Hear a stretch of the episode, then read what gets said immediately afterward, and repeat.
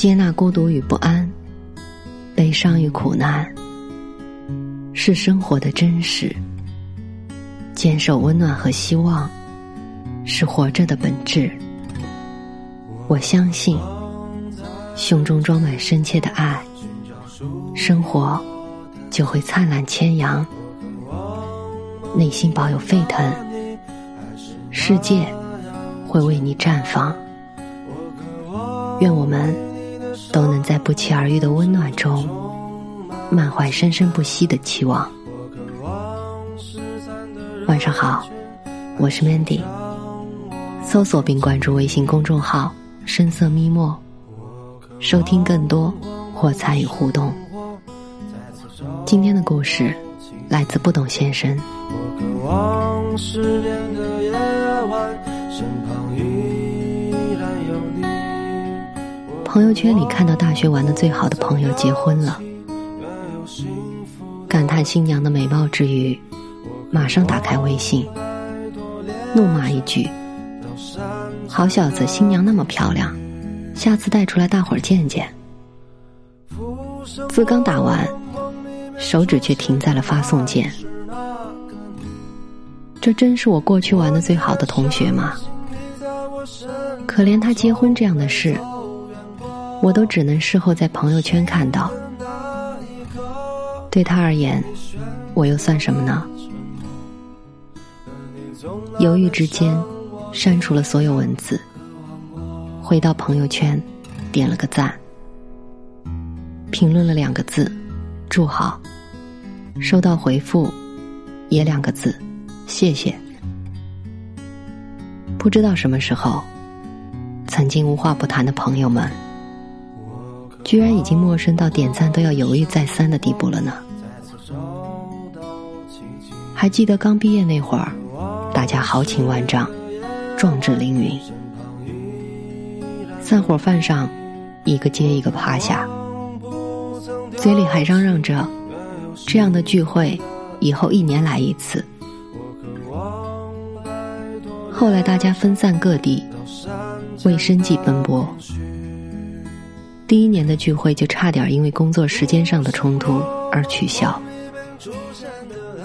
聊天时也各怀心事，但大家知道，第一年都很苦。当时市长站出来说：“现实太残酷了，我们不能就这样被打倒。”结果他第一个被喝趴下了。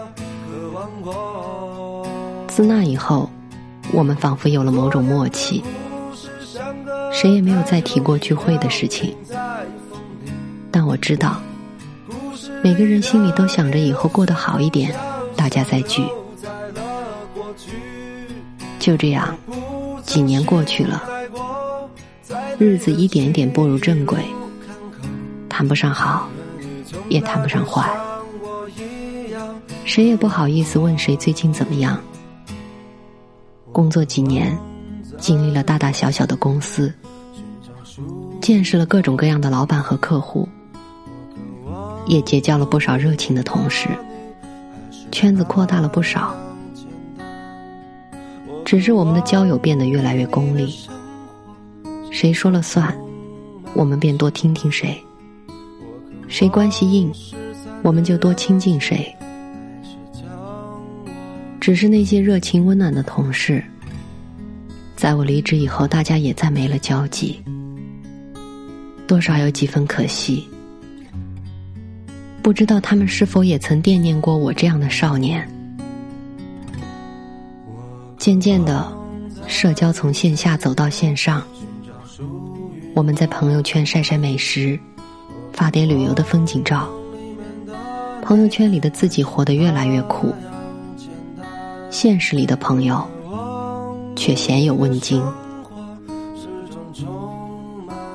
那些曾经隔三差五、家长里短的讨论组，渐渐沉默了下来。取而代之的是不断刷屏的广告和不厌其烦的推销。讽刺的是，只有他们会在每个节假日第一时间发来祝福，希望你周末愉快。提醒你天冷加衣。有人说，旧朋友不知我的新处境，新朋友不知我的旧脾气。到头来，旧朋友变得沉默了，新朋友却始终陌生。但我告诉自己，与人相处的原则是不能变的。敷衍色泽之辈，终究不过泛泛之交。我始终相信，用真心才能换真心。有这样一个故事：有个人很有爱心，尽管自己也不宽裕，但非常同情一个长期住在自家附近的乞丐。